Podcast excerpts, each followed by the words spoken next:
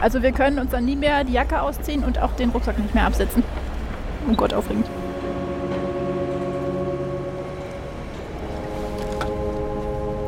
Es sieht eigentlich gut aus. Der nimmt ja auf ordentlich. Nun drängte Fernes und Nahes sich in meinem Sinne nicht mehr. Nun drängte Fernes und Nahes sich in meinem Sinne nicht mehr. Die Menschen, wenn sie mich nicht zwangen, sie zu sehen, sah ich nicht. Die Menschen, wenn sie mich nicht zwangen, sie zu sehen, sah ich nicht.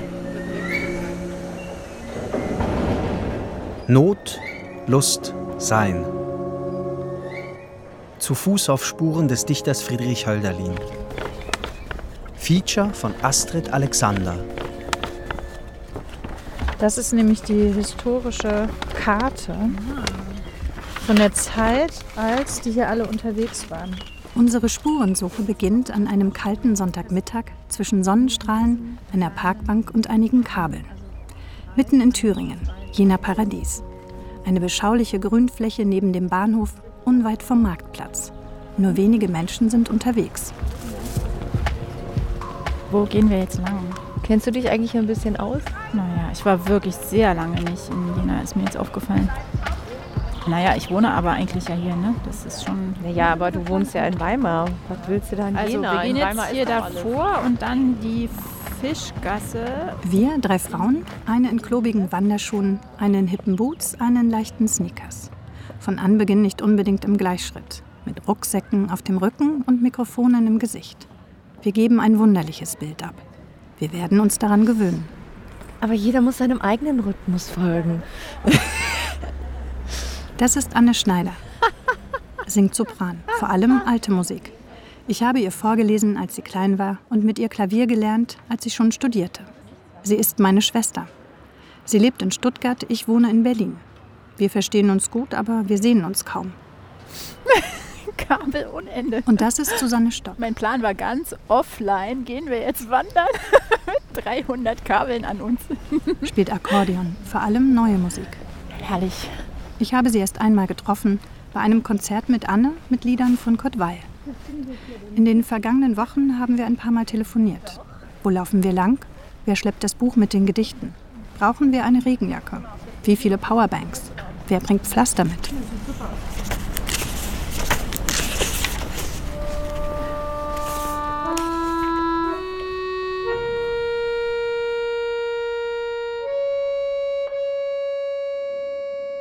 Was ist der Mensch? konnte ich beginnen. Was ist der Mensch? konnte ich beginnen. Wie kommt es, dass so etwas in der Welt ist? Wie kommt es, dass so etwas in der Welt ist, das wie ein Chaos gärt oder modert wie ein fauler Baum und nie zu einer Reife gedeiht? Wie duldet diesen Herrling die Natur bei ihren süßen Trauben? Das ist, das ist groß, ne? Aber also ich finde das jetzt überhaupt gar nicht pathetisch, sondern sehr bumm. Es hat eine irre Kraft in der Sprache.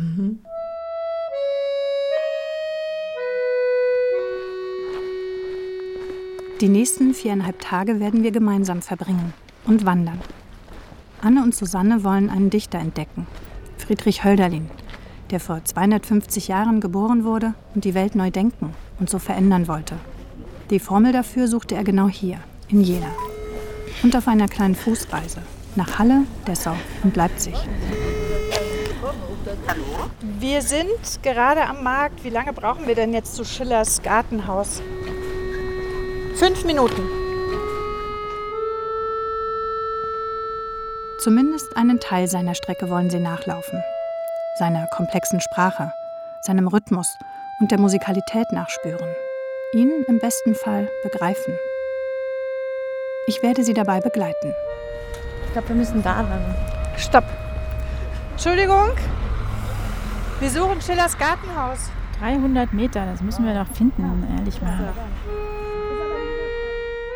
Ihre Fußreise soll sie vorbereiten auf ein Konzert, das sich musikalisch mit dem jungen Friedrich Hölderlin auseinandersetzt. Hölderlin, klar, man kennt ihn. Und doch weiß ich wenig über ihn.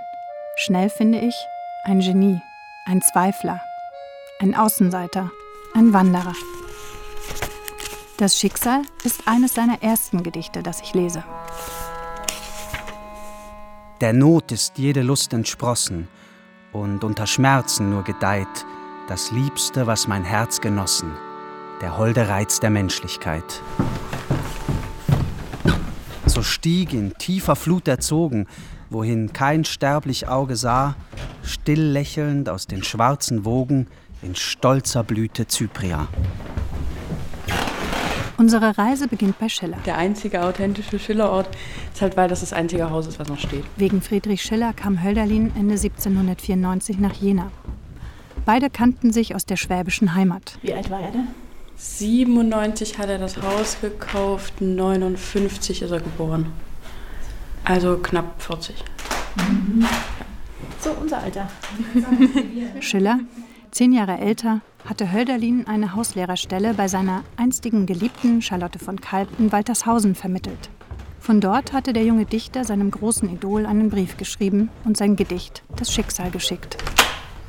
Ich nehme mir die Freiheit, ein Blatt beizulegen, dessen Unwert in meinen Augen nicht so sehr entschieden ist, dass ich es mir zur offenbaren Insolenz anrechnen könnte. Sie damit zu belästigen, dessen Schätzung aber ebenso wenig hinreicht, mich aus der etwas bangen Stimmung zu setzen, womit ich dieses niederschreibe. Sollten Sie das Blatt würdigen, in Ihrer Thalia zu erscheinen, so würde diese Reliquie meiner Jugend mehr Ehre erfahren, als ich hoffte. Schiller hatte es tatsächlich gedruckt und auch ein Fragment des Romans Hyperion, an dem Hölderlin gerade arbeitete. An einem Novembernachmittag drückte Schiller dem 24-Jährigen persönlich ein Exemplar in die Hand. Hölderlin nahm das Heft wie einen Hauptgewinn an sich und übersah glatt Goethe, der in einer Ecke des Zimmers stand. Hölderlin hatte nur Augen und Ohren für Schiller, der in Jena berühmt war als Schillers Antrittsvorlesung war und 500 Leute dorthin gegangen sind, da dachte ja, da ist die Polizei ausgerückt und die Feuerwehr, weil sie dachten, jetzt ist Revolution oder sowas. Und dabei waren es einfach nur ein Haufen Studenten. Sophie Witsch, Doktorandin halt der Philosophie. 4000 Einwohnerort war es halt richtig viel los. Sie zeigt uns das Jena von Hölderlin, Goethe und Schiller. Wir gehen vorbei an Goethes Sternwarte. Das war der Anatomieturm. Dem ersten Auditorium mit Seziertisch einem schrecklich hässlichen Parkplatz, der ein Loch in die Mitte der schönen Bürgerhäuser reißt. Der Leutragasse, wo die Brüder Schlegel, Schelling der Philosoph und die Dichter Novalis und Tieck in einer wilden Romantiker-WG lebten. So, und ich muss jetzt hier auch irgendwie rüberkommen. Und klettern dann über einen Zaun. Es ist ja Sonntag. Aufs Gelände der Philosophischen Fakultät. Das war immer mittwochs, haben die sich hier getroffen bei Frau Mann. Und dann wurde diskutiert und Kaffee getrunken und Wein getrunken und. Und diskutiert also worüber? Alles, was hergab. Literatur, Tratsch und Klatsch, Philosophie. Über Kopfsteinpflaster laufen wir zur Zwetzengasse und biegen dann in einen ruhigen Hof ein. Die Wand von Haus Nummer 9 ist voll mit Gedenktafeln. Und da steht er jetzt auch dran, der Hölderlin. November, Dezember 94. Hier wohne ich in einem Garten in der Vorstadt, habe ein paar hübsche Zimmer, gute Kost was man in Jena gute Kost nennt, und habe den Vorteil, dass mein Hausherr Buchhändler ist und ein großes Leseinstitut hat, wo ich immer das Neueste aus der ersten Hand auf einige Tage bekommen kann. Das schrieb Hölderlin an die Mutter, nach Nürtingen. Doch lassen meine Geschäfte mich diese Gelegenheit meist nur über Tisch und Nachtisch benutzen. Fichtes neue Philosophie beschäftigt mich jetzt ganz. Ich höre ihn auch einzig und sonst keinen. Was Fichte philosophisch gemacht hat, war natürlich was ganz Neues. Also von Kant ausgehend halt eben eine Philosophie zu machen, die ein System hat, auf einem Grundsatz basiert und der Grundsatz ist quasi das Bewusstsein, das Ich. Das war wirklich neu. Fichte ist jetzt die Seele von Jena. Und Gottlob, dass es ist. Einen Mann von solcher Tiefe und Energie des Geistes kenne ich sonst nicht. Das schrieb Hölderlin an seinen besten Freund, Christian Ludwig Neufer, auch er ein Dichter. Beide hatten in Tübingen Theologie studiert. Er kommt aus einer sehr gläubigen Familie, so pietistisch, irgendwie eng, schwäbisch und hadert damit. Und er will nicht Pfarrer werden. Er möchte nicht Pfarrer werden. Er will dichten und die Welt umkrempeln.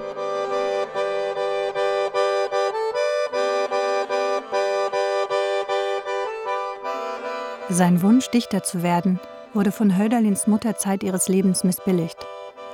Das Schreiben hielt sie für einen brotlosen Beruf. Sie war die mächtige Figur, die er liebte, von der er sich losreißen wollte, aber finanziell abhängig war.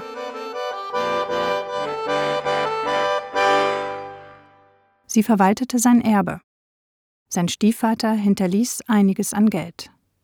Da dieser und zuvor der Vater früh verstorben waren, sah Hölderlin in Schiller auch einen Ersatzvater und suchte dessen Anerkennung. Er ist revolutionär drauf. Also hat er diese Welle aus Frankreich, äh, ist auf ihn übergeschwappt und er ist da begeistert davon, möchte das gerne übertragen auf sein Land.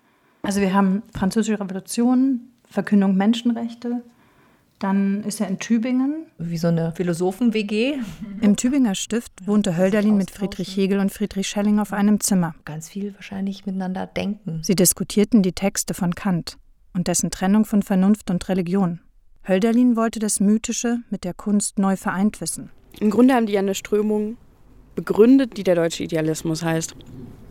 Nicht die Dinge sind da draußen und affizieren uns, sondern das Gute, das Wahre, das Schöne, es ist in dir. Du bringst es ewig hervor. Also es kommt eben aus dem menschlichen Geiste. Wir schaffen diese Konzepte. Wir sind auch dafür zuständig, dass das Baum heißt und dass wir das so sehen als Baum. Also diese Struktur in die Welt und in die Dinge, das kommt aus dem Bewusstsein, aus dem menschlichen Geist. Und das ist so der idealistische Grundgedanke. Ein höherer Geist, vom Himmel gesandt, muss diese neue Religion unter uns stiften. Sie wird das letzte, größte Werk der Menschheit sein. Es gibt ein Vergessen alles Daseins, ein Verstummen unseres Wesens. Ich habe jetzt den Kopf und das Herz voll von dem, was ich durch Denken und Dichten, auch von dem, was ich pflichtmäßig durch Handeln hinausführen möchte. Letzteres natürlich nicht allein. Wo kein Schimmer eines Sterns, wo nicht einmal ein faules Holz uns leuchtet. Die Nähe der wahrhaft großen Geister – und auch die Nähe wahrhaft großer, selbsttätiger, mutiger Herzen schlägt mich nieder und erhebt mich wechselweise. Ich muss mir heraushelfen aus Dämmerung und Schlummer, halb entwickelte, halb erstorbene Kräfte sanft und mit Gewalt wecken und bilden, wenn ich nicht am Ende zu einer traurigen Resignation meine Zuflucht nehmen soll.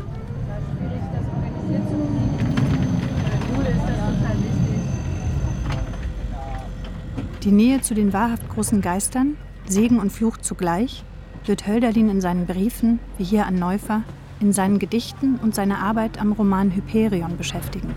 Und damit auch uns. Wir flüchten zunächst aus der Stadt. Die Straßenbahn bringt uns ans südöstliche Ende. Zum Warmwerden laufen wir heute noch acht Kilometer und merken sehr schnell, was die idyllische Lage Jenas im Tal bedeutet. Wer hier weg will, muss den Berg hoch. Wie stellst du dir den vor?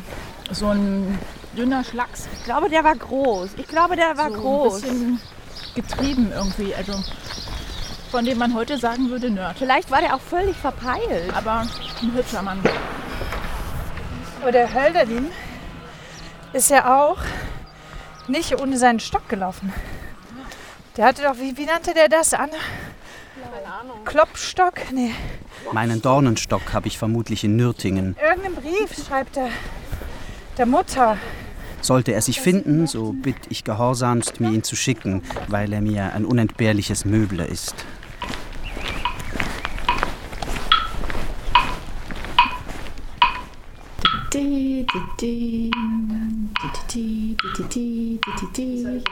Wo diese Töne treffen. Keine Sorgen. Okay. Wir machen es jetzt viel langsamer. Äh, gibst du mir noch mal deinen Akkord auf diesem genau diesem Takt? Wochen nach unserer Wanderung. 400 Kilometer entfernt in Stuttgart. Anne und Susanne proben erste Lieder.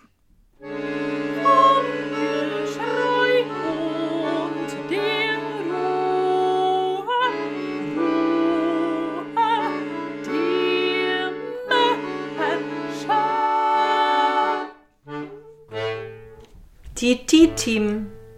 Kannst du noch mal deinen Abgang da machen?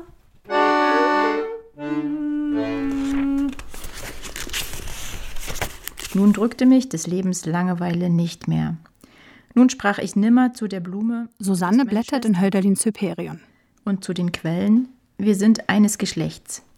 Ich gab nun treulich wie ein Echo jedem Dinge seinen Namen. Ich gab nun treulich wie ein, wie ein Echo jedem Dinge seinen Namen, wie ein Strom an dürren Ufern, wo kein Weidenblatt im Wasser sich spiegelt, lief und verschönert vorüber an mir die Welt. Das ist total schön.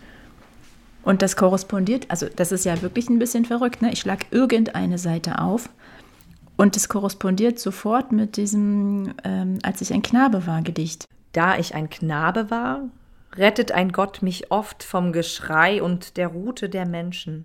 Da ich ein Knabe war, rettet ein Gott mich oft vom Geschrei und der Rute der Menschen. Da spielt ich sicher und gut mit den Blumen des Hains. Da spielt ich sicher und gut mit den Blumen des Hains. Nochmal, selbe Stelle. Und die Lüftchen des Himmels spielten mit mir. Da ich ein Knabe war. Benjamin Britten hat es vertont, 1958. Neben fünf anderen Hölderlin-Gedichten.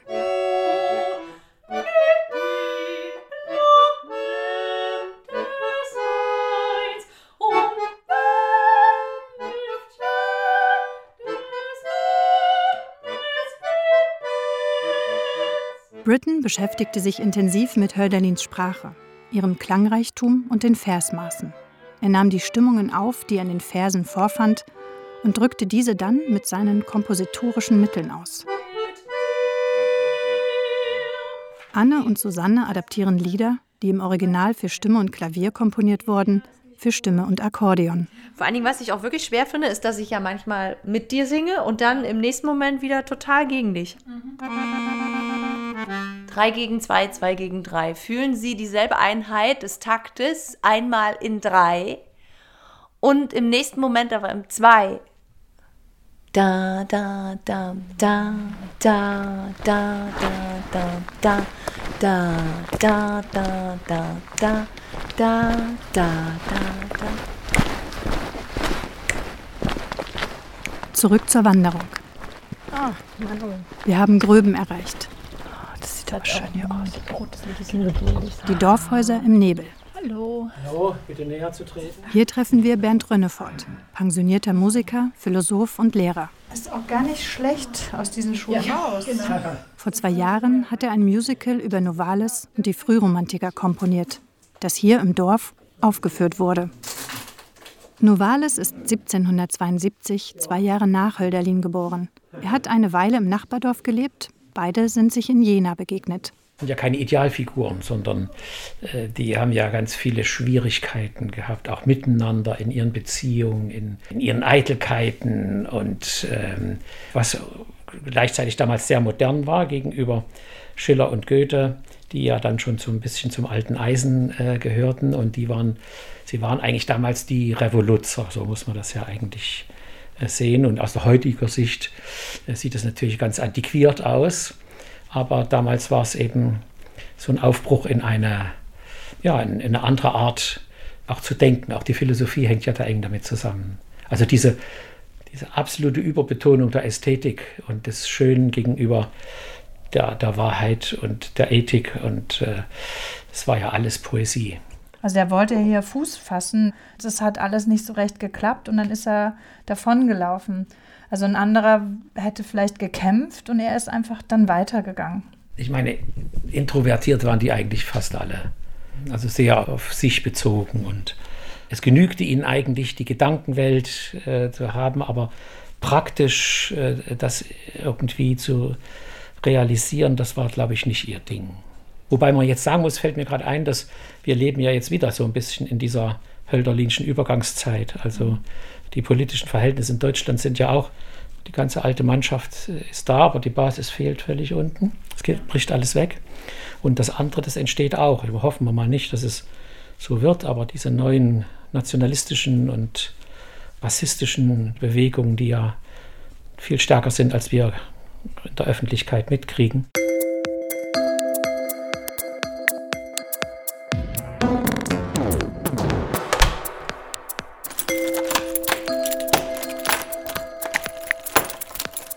Gehen dir im Dämmerlichte, wenn in der Sommernacht für selige Gesichter dein liebend Auge wacht, noch oft der Freunde mahnen und wie der Sterne Chor die Geister der Titanen des Altertums empor wird da, wo sich im Schönen das Göttliche verhüllt, noch oft das tiefe Sehnen der Liebe dir gestillt.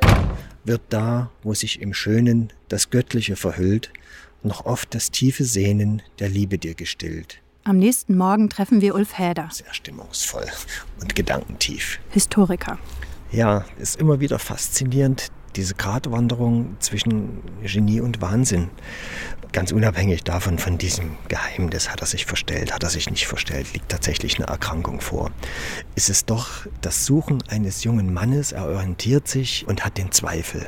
Und der Zweifel ist eigentlich für mich ein Qualitätsbeleg eines jungen Mannes oder eines Strebenden. Heute möchte man meinen, fehlt vielen Leuten der Zweifel, die mit ihrer Kunst oder dem, was sie dafür halten, in die Öffentlichkeit gehen. Bei Hölderlin war es nun tragisch, dass er so stark an Selbstzweifeln litt.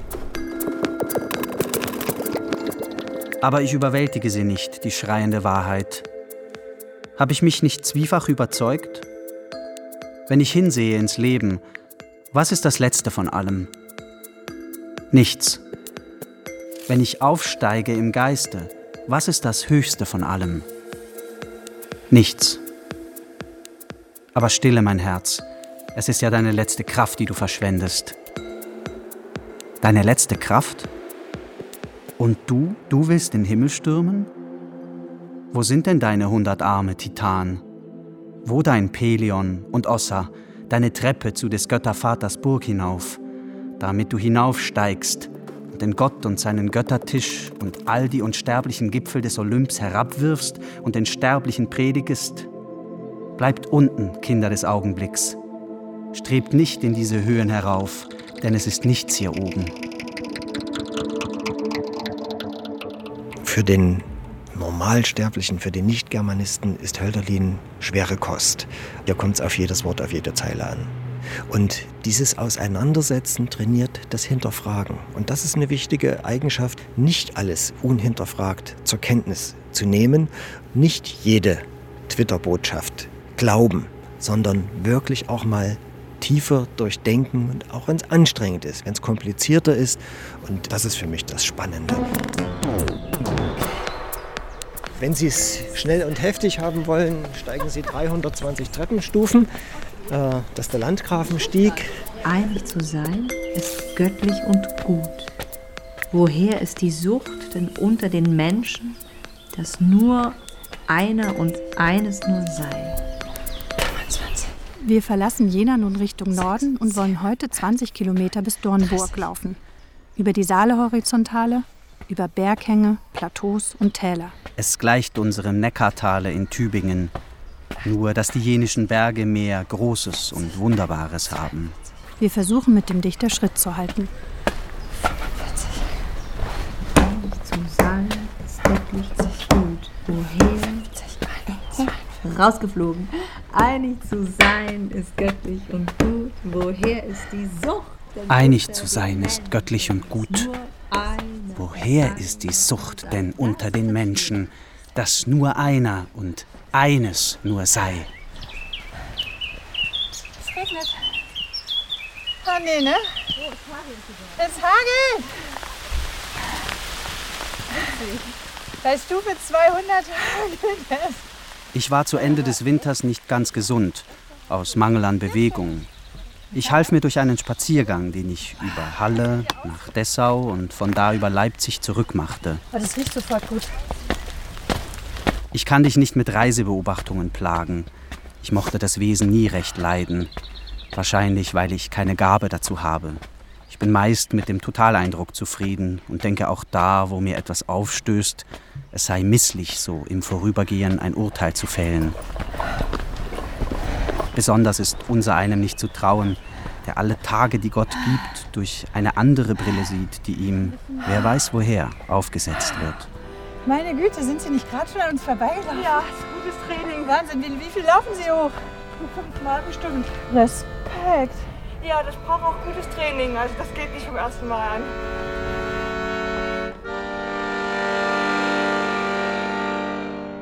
Es ist vor allen Dingen schön, weil es zweimal total in der Harmonik ist und beim dritten Mal wäre es mega kitschig und dann kippt es komplett raus.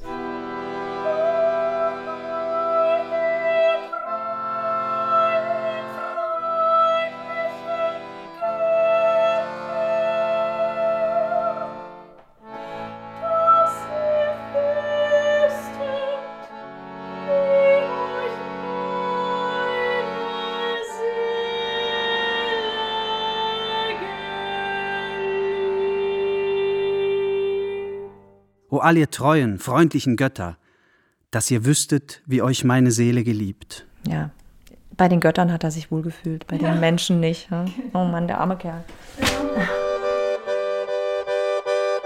Es waren die antiken griechischen Götter- und Heldengeschichten, die Hölderlin faszinierten. Er las Pindar, den griechischen Dichter, und übte sich in komplizierten Versmaßen und Reimfolgen. Er nahm die Vorbilder einer früheren Zeit, um neue Vorbilder zu finden. Rastlos, laufend, dichtend suchte er nach dem Geheimnis des Seins. Sie kann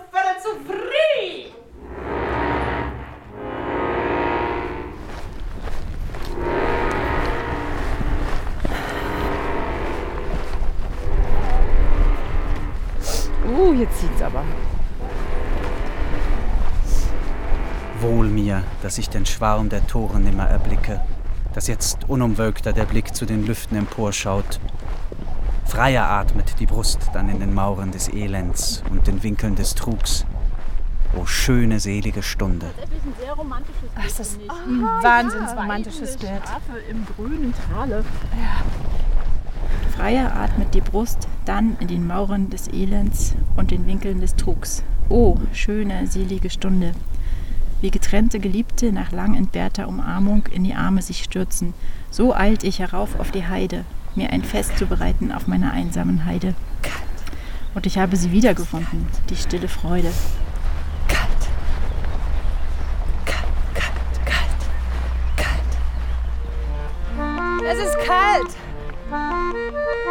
Kalt. Zu Hölderlins Lebzeiten interessierte sich kaum ein Komponist für seine Werke. Der Romantiker Friedrich Theodor Fröhlich vertonte 1830 zwei Gedichte.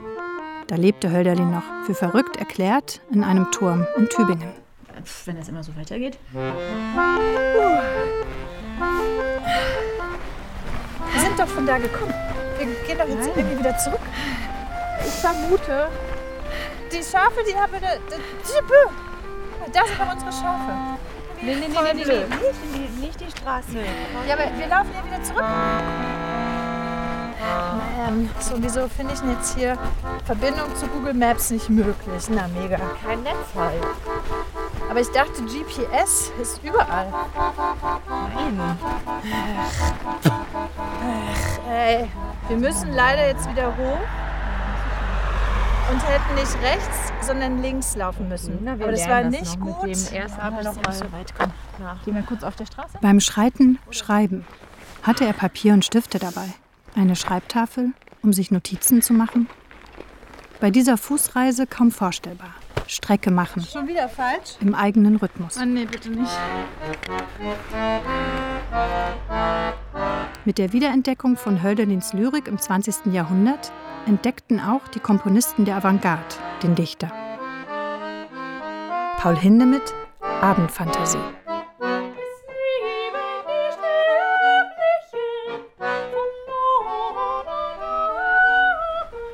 Hier ist ein schöner Weg. Das, dessen können wir uns doch erfreuen, oder?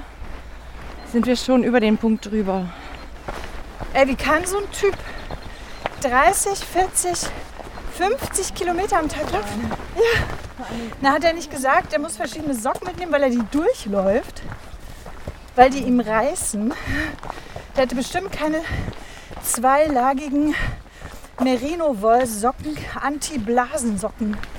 Ich krieg meinen Kopf frei, wenn ich, naja, wie meditieren halt, ne? So, wenn ich immer was Monotones mache, ist beim Schwimmen auch so. Und dann gucke ich vielleicht auch gar nicht die Landschaft an, dann laufe ich einfach nur. So ein Rhythmus, da, siehst du, da ist der Rhythmus nämlich auch wieder.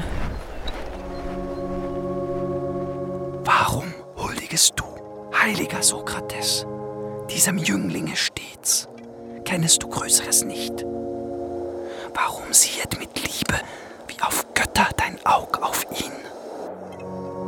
Wer das Tiefste gedacht, liebt das Lebendigste. Hohe Tugend versteht, wer in die Welt geblickt. Und es neigen die Weisen oft am Ende zu schönem sich.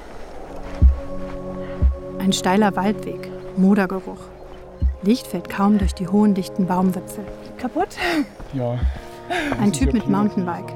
Er trägt mehr das Fahrrad, als dass er es fährt. Wir wollen noch nach Dann, Dornburg. wenn Sie weiterlaufen, schaffen Sie das noch. Sind Ja. vielleicht noch so drei, vier Stunden. Meinen Sie echt zu Fuß noch so lange?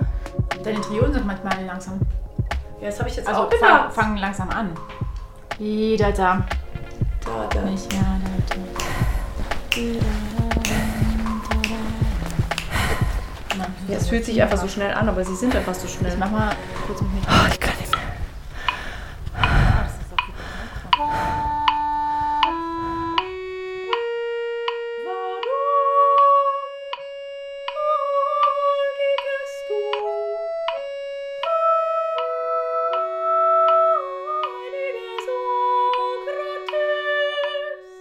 Brittens Vertonung von Sokrates und Alkibiades. Umherirrende Töne, ein suchendes Ich.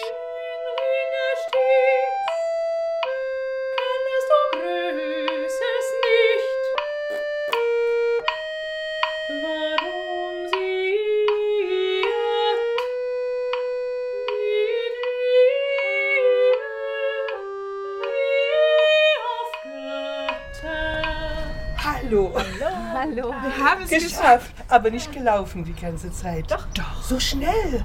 Wie ging es jetzt dann doch wieder? Sekunde. Aber wie beschaulich das hier ist.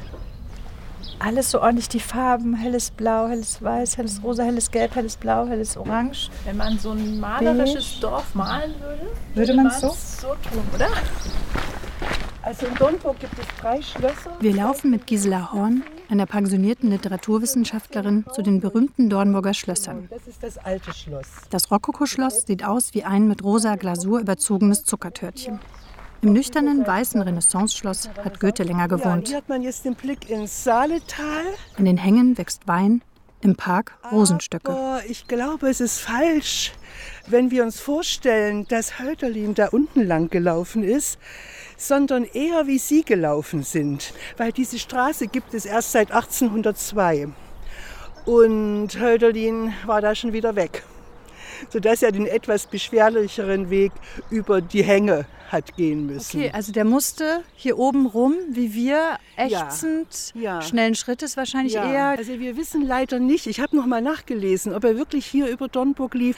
Da gibt es keine Belege, aber man kann ja ein bisschen fantasieren. Ich fände es sympathisch, wenn er hier oben lang gegangen wäre. Ja. So, jetzt habe ich ihn gefunden. Also, Anchilla, Frankfurt, den 20. November 1796. Verehrungswürdigster, es macht mich oft traurig, dass ich Ihnen nimmer, wie ich sonst wohl durfte, ein Wort aus meiner Seele sagen kann. Verehrungswürdigster, es macht mich oft traurig, dass ich Ihnen nimmer, wie ich sonst wohl durfte, ein Wort aus meiner Seele sagen kann. Aber Ihr gänzlich Verstummen gegen mich macht mich wirklich blöde. Ich muss immer wenigstens irgendeine Kleinigkeit vorschützen können, wenn ich mich dazu bringen soll, meinen Namen Ihnen wieder zu nennen. Also Schiller, Goethe, Fichte, der Philosoph. Hölderlin kam dann als der Jüngste dazu und der Jüngste hat es am schwersten. Noch dazu einer, der eigentlich noch nichts vorzuweisen hatte, sondern nur etwas vorweisen wollte. Diese Kleinigkeit ist diesmal die Bitte, dass Sie die unglücklichen Verse, die keinen Platz finden konnten in Ihrem diesjährigen Almanach, mir wieder zur Durchsicht geben möchten. Denn das Manuskript, das ich Ihnen im August von Kassel aus zuschickte, war das einzige, das ich hatte. Möchten Sie es doch nicht für verlorene Mühe halten, Ihr Urteil beizusetzen. Denn auch hierin kann ich alles leichter ertragen als Ihr Stillschweigen. Schiller etwa, der hatte an diesem Hölderlin, der war jung und eigentlich brauchte er ihn nicht und hat seinen Blick auf Goethe gerichtet. So hat Hölderlin, denke ich, doch von Anfang an das Gefühl gehabt, am Rand zu stehen und seine großen Träume dann in die Gesellschaft eingeführt zu werden, an den philosophischen Diskursen beteiligt zu werden. Das ist nur manchmal aufgegangen, aber nicht wirklich äh, ihm gelungen. Es war eine etwas sehr unglückliche Existenz hier in Jena, vermute ich. Haben Sie mich aufgegeben? Verzeihen Sie mir diese Fragen, eine Anhänglichkeit an Sie, gegen welche ich oft vergebens anging. Ich würde mich darüber tadeln, wenn Sie nicht der einzige Mann wären, an denen ich meine Freiheit so verloren habe. Ich weiß, dass ich nicht ruhen werde, bis ich durch irgendetwas Errungenes und Gelungenes wieder einmal ein Zeichen ihrer Zufriedenheit erbeutete. Sagen Sie mir ein freundliches Wort, und Sie sollen sehen, wie ich verwandelt bin. Ihr, wahrer Verehrer, Hölderlin. Hölderlin. Wie menschlich das ist, oder? Sich so äh, an jemanden zu klammern, der weggeht von einem. oder man glaubt, also das stimmt ja auch gar nicht. Schiller antwortet in dem Brief danach sofort. Aber diese Sorgen, die man sich macht, wenn jemand nicht sofort antwortet, ne? Und so wie unsicher man sich selbst gegenüber ist und sich sofort verlassen fühlt oder nicht wert genug.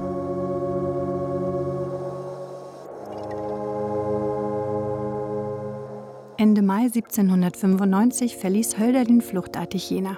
Über das Warum gibt es zahlreiche Spekulationen, wie über alle seine Auf- und Abbrüche. Womöglich floh er vor dem übergroßen Schiller, den er bis zum Ende verehrte, ihn eigentlich übertrumpfen wollte. Ehrgeizig, zweifelnd versagt zu haben. Ewig muss die liebste Liebe darben, was wir liebten, ist ein Schatten nur. Da der Jugend goldene Träume starben, starb für mich die freundliche Natur. Im Herbst 1795 schickte Hölderlin Schiller wieder ein Gedicht. An die Natur. An seinen Freund Neufer schrieb er, dass er aber das Gedicht an die Natur nicht aufnahm, daran hat er meines Bedünkens nicht recht getan. Übrigens ist es ziemlich unbedeutend, ob ein Gedicht mehr oder weniger von uns in Schillers Almanache steht. Wir werden doch, was wir werden sollen. Hälfte des Lebens mit gelben Birnen hängelt und voll mit wilden Rosen das Land in den See. Mit gelben Birnen hängelt und voll mit wilden Rosen das Land in den See. Ihr, ihr holden Schwäne, und trunken von Küssen tunkt ihr das Haupt ins heilig nüchterne Wasser. Weh mir, wo nehm ich, wenn es Winter ist die Blumen und wo den Sonnenschein und Schatten der Erde? Die Mauern stehen, sprachlos und kalt, im Winde klirren die Fahnen. Ich finde, das so ein schönes Gedicht. Ich habe das auch immer mal im Seminar behandelt. Und da hatte ich ein ganz merkwürdiges Erlebnis. Ich habe immer Hälfte des Lebens gedacht, das ist ein Nacheinander. Und dann meldet sich eine Studentin und sagt, Frau Horn, das gibt es aber auch nebeneinander. Und das stimmt. Ich hatte das nur nie so gelesen, aber es kann auch im Menschen sein. Dass man also einmal diese wunderschöne Sonne in sich spürt und dann daneben aber diese große Kälte und diese Spannung auszuhalten, das war Hölderlin. Ne? Muss mich ein bisschen bewegen. Ja, ja. ja. Naja, also. Wolfgang, komm mal. Sie rein. Ja. Oh, Sie haben eine schöne warme Hand. Oh. Sie eine schöne kalte. Ja. Aufwärmen. Erfrischend. Die Wohnzimmerwände vollgestellt mit Büchern. Das Diotima-Gedicht. Hast du es gefunden? Wolfgang Rug, der Lebenspartner von Gisela Horn. Ein Ost-West-Paar, das sich, als noch die Mauer stand, über Hölderlin kennengelernt hat. Der Hölderlin hat sich ja, war ja eigentlich ein Versager wenn man es mal ehrlich nimmt, der seine beiden Beine nicht fest auf den Boden gebracht hat. Er hat zwar nach seiner jener Zeit so etwas an Selbstbewusstsein gewonnen, aber das hat sich dann in seinen späteren Irrungen und Wirrungen und weiten Reisen bis nach Bordeaux und äh, die traurig, tragische, schöne Geschichte seiner Liebesbeziehung zu Suzette Contar, seiner Diotima, ähm, dann eigentlich nicht verwirklichen lassen. Also über Hauslehrer ist er nicht hinausgekommen und ähm, stellte sich aber trotzdem vor, auch in seiner, ich weiß nicht, ob ich sagen sollte, auch homoerotisch unterlegten Beziehung zu Isaac von Sinclair, seinem Freund. Also der Täter, der Tatmensch auf der einen Seite, der Sänger, der Poet, der der Prophet auch auf der anderen Seite und der ganze Hyperion ist ja so, so angelegt. Der Briefroman Hyperion oder der Eremit in Griechenland spiegelt Höderlins eigene Geschichte. Aufbrüche, Freundschaften, Verzweiflung, Ideale und seinen hohen Anspruch, als Dichter eine bessere Welt zu schaffen, in der die Menschen im Einklang mit der Natur leben. Eines zu sein mit allem, das ist Leben der Gottheit, das ist der Himmel des Menschen. eines zu sein mit allem, was lebt, in seliger Selbstvergessenheit wiederzukehren ins All der Natur. Das ist der Gipfel der Gedanken und Freuden. Das ist die heilige Bergeshöhe, der Ort der ewigen Ruhe.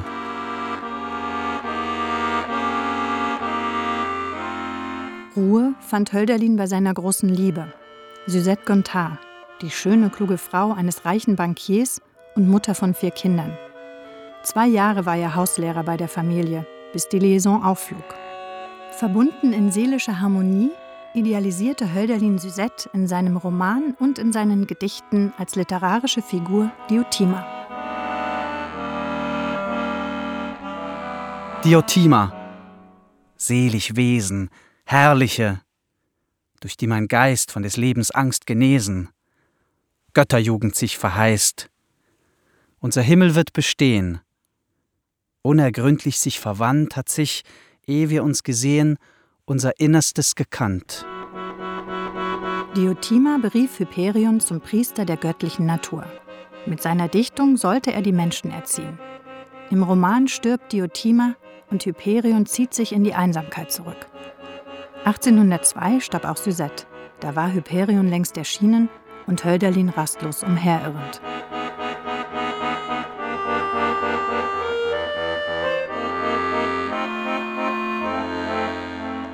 Bis heute weiß man nicht, ob Hölderlin dann tatsächlich verrückt wurde. 1806 wurde er, im Alter von 36 Jahren, in eine psychiatrische Klinik gebracht und nach einem halben Jahr als geistig umnachtet, unheilbar krank entlassen. Die zweite Hälfte seines Lebens, 36 Jahre lang, lebte er zurückgezogen in einem Turmzimmer in Tübingen. Ich habe auch in Tübingen vielleicht äh, 60 Meter Luftlinie von seinem berühmten Hölderlin-Turm 27 Jahre gewohnt, ja, an der Neckarfront. Ja. Also ich konnte von oben von meinem Fenster runterschauen auf Hölderlins äh, spätes Domizil und wo er bei der Familie Zimmer im Pflege war ja, und dort eigentlich ein ganz glückliches, ver-rücktes Leben führte. Das Schlimme an Tübingens äh, Hölderlins Postmortem-Existenz ist natürlich die späte Geschichte seines Grabes. 1943, am 100. Todestag, hat die ganze Nazi-Mischpoke in Württemberg ein großes Hölderlin-Gedächtnisfest gemacht. Und da stehen sie alle mit Heil Hitler und halten schreckliche Reden und zitieren Hölderlin in der schlimmen Weise, die, die Hölderlin dann zum Tornister, Autor der deutschen aggressiven Wehrmachtstruppen gemacht hat. Also man kann das auf verschiedene Weise erklären. Manchmal ist Hölderlin eben auch sehr, sehr pathetisch. Und Pathos ist eine Kunstfigur. Und dieses Pathos wurde gebraucht, missbraucht. Ich lese mal vor. Der Tod fürs Vaterland. Du kömmst, wo Schlacht, Schon wogen die Jünglinge hinab von ihren Hügeln. Du kömmst, o oh Schlacht. Schon wogen die Jünglinge hinab von ihren Hügeln, hinab ins Tal, wo keck herauf die Würger dringen, sicher der Kunst und des Arms. Doch sicherer kömmt über sie die Seele der Jünglinge. Denn die Gerechten schlagen wie Zauberer und ihre Vaterlandsgesänge lähmen die Knie den Ehrelosen. Sonne. Du bist ja schlecht oder was? Vor allen Dingen in der Birne. Ich kann nicht schlafen. Dunkle Wolken, Regen, Muskelkater. Plan B wäre eine Strecke mit dem Zug. Aber wir wollen laufen. 24 Kilometer bis nach Bad Kösen, immer an der Saale entlang. Durchhalten. Freundeswunsch. Wenn vom Frühling rund umschlungen, von des Morgens Hauch umweht, trunken nach Erinnerungen meine wache Seele spät, wenn wie einst am fernen Herde mir so süß die Sonne blinkt und ihr Strahl ins Herz der Erde und der Erdenkinder dringt. Ich finde auch, dass wir A gar nicht diese ganzen Sachen wissen können, die die damals wussten, was halt so irgendwie rumschwirrte im kollektiven Wissen. Und B, ohne das zu lesen, kann ich da echt kaum folgen. Und der Schelling, der, mit dem er auch studiert hat, der war fünf Jahre jünger, der dann der Professor in Jena geworden ist. Das hat ihn, glaube ich, auch frustriert. Einöde, verfallene Häuser, Ein umgeknickter Fuß. Tränen. Dann lieblich. Die Saale. Aufgeräumte Wiesen. Und dann das, der fiese Teil. Landstraße. Autos über 100 Stundenkilometer. Hölderlin-Kontrastprogramm. Kein Platz für ein Nebeneinander von denen und uns. Und nur, weil wir ein, zwei Stunden einsparen und nicht über die Felsen laufen wollten. Guck mal, braucht jemand ein Herd? Warum waren wir hier nochmal? Eine Waschmaschine? Wegen so einem Dichter? Wo sollten wir den hier bitte finden? Und dann treffen wir ihn. Er sitzt breitbeinig und siegessicher auf einer Parkbank mit Blick über das Bad Kösener Tal. In der linken eine Zigarre, an seiner rechten eine schöne Frau. Ich gehöre zu den Psychos. Ernsthaft? Von ihm erhalten wir die Weisheit des Tages Dann passt das doch mit Hölderlin, oder? und wissen, die Strapazen haben sich gelohnt. Mein Gott, ich bin hier für fünf Wochen Reha wegen Burnout, der Nobeldiagnose. Ich verspreche gerne diesem Buche die Liebe der Deutschen. Ach du Schande. Aber ich fürchte, die einen werden es lesen wie ein Kompendium und um das Fabule. Aber ich fürchte, die einen werden es lesen wie ein Kompendium und um das Fabula Docet sich zu sehr bekümmern, indes die anderen gar zu leichtes nehmen und beide Teile verstehen es nicht. Bede, spricht er hier Altdeutsch? wer bloß an meiner Pflanze riecht, der kennt sich nicht. Der kennt sie nicht und wer sie pflückt, bloß um daran zu lernen, kennt sie auch nicht. Die Auflösung der Dissonanzen in einem gewissen Charakter ist weder für das bloße Nachdenken noch für die leere Lust. Und? Haben wir was verstanden? Nö. ich bin philosophisch nicht so sehr bewandert. Ja. Ja. Wir ja auch nicht. Nee, gar nicht. Dafür laufen wir einfach zu viel. Wir müssen uns ganz schön ranhalten, um überhaupt diese Strecke zu schaffen. Aber das ist doch die perfekte Metapher, warum wir uns überhaupt nicht mehr mit Hölderlin und etc. auseinandersetzen, weil wir nur noch am Rennen sind. Wir haben doch gar keine Zeit mehr, sowas zu lesen. Das ist gar nicht mehr drin. Das ist auch der Grund, warum ich hier bin, weil ich ja nur noch am Rennen bin. Und irgendwann sagt so, Schnauze voll, jetzt brauche ich eine Auszeit. Also, das geht, das funktioniert in unserer Zeit wohl nicht mehr. Bringen Sie es als Comic raus, dann verstehst du vielleicht.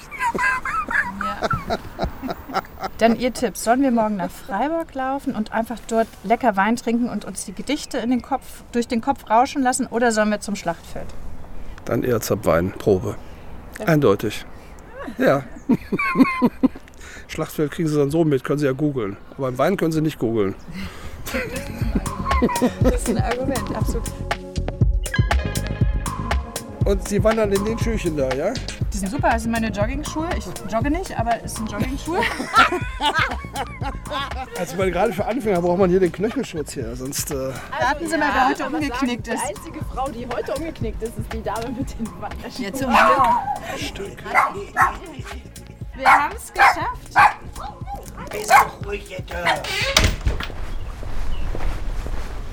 Ich folge dir gleichfalls mit freudigen Schritten. Oh. Aber das nehme ich mir für meine nächste Wanderung vor, kein irgendwas zu haben, sondern als Ziel nur laufen. Und auch nicht den Anspruch haben, große Gedanken dabei zu denken, sondern nur zu laufen. Mit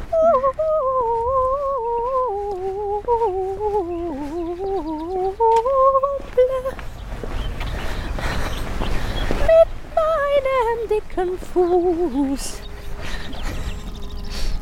Aber schön ist auch die Zeit des Erwachens, wenn man nur zur Unzeit uns nicht weckt. Oh, es sind heilige Tage, wo unser Herz zum ersten Male die Schwingen übt, wo wir voll schnellen, feurigen Wachstums dastehen in der herrlichen Welt, wie die junge Pflanze, wenn sie der Morgensonne sich aufschließt und die kleinen Arme dem unendlichen Himmel entgegenstreckt.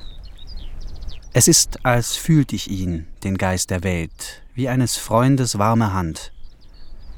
Aber ich erwachte und meine, ich habe meine eigenen Finger gehalten.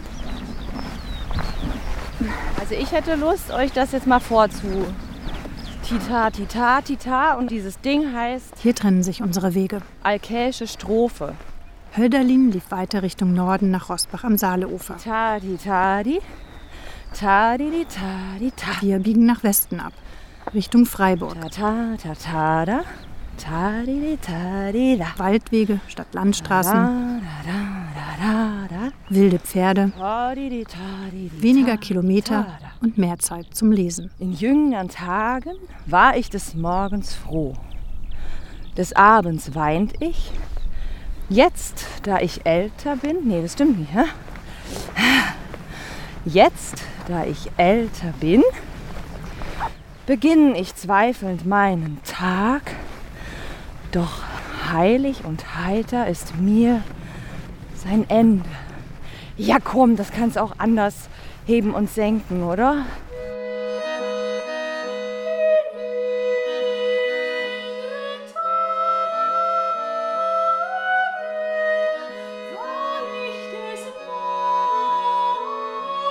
Ehemals und jetzt. Paul Hindemith vertonte das Gedicht 1935.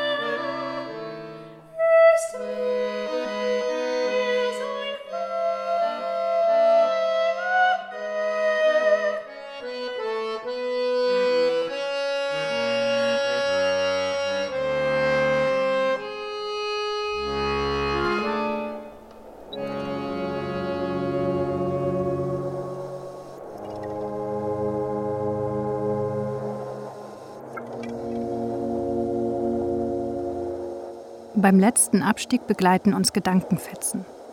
Laufen ohne Not.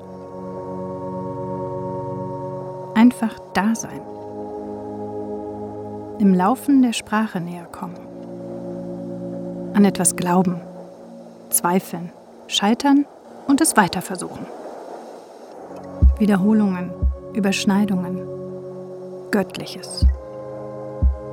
Schönheit. Freude. Not Lust, Sein. Ich weiß es wohl, dass ich noch nichts bin. Und vielleicht ich werde nie nichts werden. Aber hebt das meinen Glauben auf? Und ist mein Glaube darum Einbildung und Eitelkeit? Ich denke nicht. Ich werde sagen, dass ich mich nicht recht verstanden habe, wenn hienieden mir nichts Treffliches gelingt. Uns selber zu verstehen, das ist's, was uns emporbringt. Lassen wir uns irre machen an uns selbst, an unserem Theos oder wie du es nennen willst, dann ist auch alle Kunst und alle Mühe umsonst.